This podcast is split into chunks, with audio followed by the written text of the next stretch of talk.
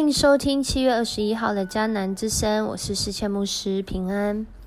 我们今天要来分享的是《萨摩尔记上》第五章，《萨摩尔记上》第五章无限赛局的神提醒：看不见的比看得见的更重要。你同意吗？至圣先师孔子，他有一个得意门生叫颜回。颜回是一个爱学习而且德性还不错的人。有一天呢，他上街去办事，经过一家布店前面，看见那里围满了人，他就上前一问说：“哦，原来是这家店里面买布的跟卖布的发生了纠纷。”只听到这买布的大声说：“三八就是二十三，你为啥要我二十四个钱？”颜回走到买布的跟前，就向他鞠了个躬说：“这位大哥啊，三八是二十四。”怎么会是二十三呢？是你算错了，不要再吵啦。这买布听完呢，人不服气，回头就指着颜回的鼻子说：“谁请你出来评理的？你算老几？要评理，只有找孔夫子，错不错？他说了算。走，咱找他评理去。”颜回在这里就说：“好啊，那孔夫子若评你错了怎么办呢？”这买布的说：“啊，评我错了就梳上我的头，那你错了呢？”颜回说：“评我错了就梳上我的冠。”在那个时代啊，成年的男子就会在头上系个冠。两人打着这个赌，就找到了这个孔夫子面前。这孔子啊，就问了这个情况，结果啊，没想到是。颜回输了，颜回怎么会输呢？在这赛局当中，这个输又代表了什么啊？在今天这段经文《萨姆尔记上》的第五章，我们看到菲利士人在战场上不但打败了以色列人，并且掳走了上帝的约柜。以色列人万万没想到，他们以为上帝的约柜存在。在他们当中，真实实体的呈现就是神同在的表达，所以他们到哪里应该是战无不胜啊。结果因着他们这样的一个迷信，没有敬畏上帝的态度，使他们不仅是输了面子，还输了里子。上帝的约柜被抬走之后，这非利士人接下来是怎么对待这约柜的呢？在第五章就让我们看见，哇，这非利士人。虏获上帝的约柜之后，他们不断的、不断的在移动这约柜，因为啊，大祸临头啊！他们以为把约柜啊这抢过来之后，不但是代表这个以色列人是蒙羞，也代表他们的神赢过了这个上帝耶和华上帝，就没想到这约柜抬进了大鬼庙之后，反倒是悲剧的开始。在雅什图的时候，第二天清早，这放在大滚神像旁边的约柜，哦，没有发生任何事。可是这大滚神像竟然面朝地倒在上帝的约柜前面。这些菲利士人看到之后。一定是一阵惊慌，把他抬起来放回原处。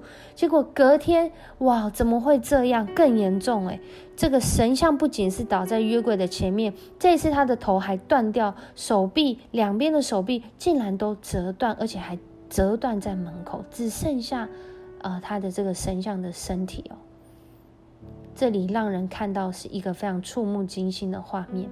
这在古代呢，也代表着这位大滚神呐，在。耶和华上帝的约柜面前是失去生命，甚至是失去能力的。菲利斯人看到之后，对他们来说，当下的那种灵感就是完了，我们被上帝惩罚了，真的。就是经历上帝的惩罚，因着他们不认识这位上帝，因着他们不敬畏这位上帝，因着他们小看了上帝的能力，小看了上帝的权柄。在第六节说，上帝就重重的惩罚了雅什图和四周的人民，使他们陷于这个恐惧当中，都长了毒疮。在当时有人说呢，这好像是一种鼠疫，一种黑死病；也有人说这是一种肿瘤。不管如何，那时这个毒疮可能会造成他们大大的伤亡。所以啊，菲利士人很紧张，赶紧的就说：“我们不能再把约柜留在这里，要把这个约柜运到别的地方去。”结果他们又运到另外一个城，也是菲利士人的城，叫加特。没想到去到那里，又发生了一样的事情，全城的人长了毒疮。然后怎么办呢？那就是在移动啊，又移到了一个人去，就到那个地方。哇哦！那边的人早就听说了这样的事，就说你们把以色列上帝的约柜抬来，是要把我们全部害死啊！他们不知道该怎么样来回应、来对应，因为他们不认识上帝，他们不认识这位应当要敬畏的上帝，也是我们今天 RPG 的经文说：因耶和华为大，当受极大的赞美；他在万神之上，当受敬畏。上帝是当受敬畏的上帝。上帝的能力不在于这个约柜在哪里，而是在于我们看见，不管是非利士人还是以色列人，当以色列人他们错把约柜等同于上帝的胜利的时候，他们的心里没有按着上帝的心意行事，没有求问上帝，他们就吃自己的亏，在那里打了败仗。而另外一边，非利士人他们原来跟上帝就是这个呃没不认识没有关系，但他们掳走了约柜之后，他们对上帝不敬畏的态度，反倒使他们自己陷入了极大的恐惧跟疫病当中。就在今天的十二节说，即使是那些没有死的人，也身浑身呃满身长了毒疮，大家都向他们的神明呼喊求救。可是我们都知道，真正的原因是他们要向这位上帝来呼喊求救才对。在萨姆尔记上，会让我们看见一个呃很清楚的信念哦。我们会发现，不断的在告诉我们一件事情：看不见的比看得见的更重要。在外在的，都是在写明那内在的重要，就好像。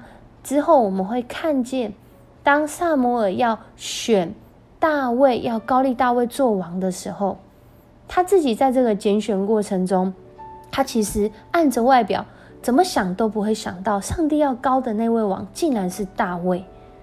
但是上帝回答萨摩尔说：“不要看他的外表和身材，我不像人，我不像世人，人是外看外表，我是看内心。”而且我不仅看内心，我还看动机。这也很像约翰一书四章四节说的：“小子们啊，你们是属神的，并且胜了他们，因为那在你们里面的，比那在世界上的更大。在我们里面的，比在世界上的更大。那在我们里面的是什么呢？对以色列人，在这个时候，他们。没有完全顺服、求问上帝，他们靠着他们的迷信，靠着过去的经历，而忘记要问问现在这位掌权、这位永活的上帝，他们这样行是不是合上帝心意？他们按着自己的心意行事，在他们里面是拥有着迷信，而这迷信所带来的是一个让他们输了全盘的局。而对菲利士人来说，这一时的胜利看起来好像是胜利，结果啊，这不敬畏上帝、不认识上帝，甚至任意对待上帝的这个心意，哦，让他们陷入更大的失败当中。这月桂运到哪里，大家就怕到哪里，因为他们得罪上帝。RPG 的经文说：“上帝伟大，当受极大的赞美。”他在万神之上当受敬畏。我们在我们的生活当中遇到各样的挑战，我们是否是存敬畏的心呢？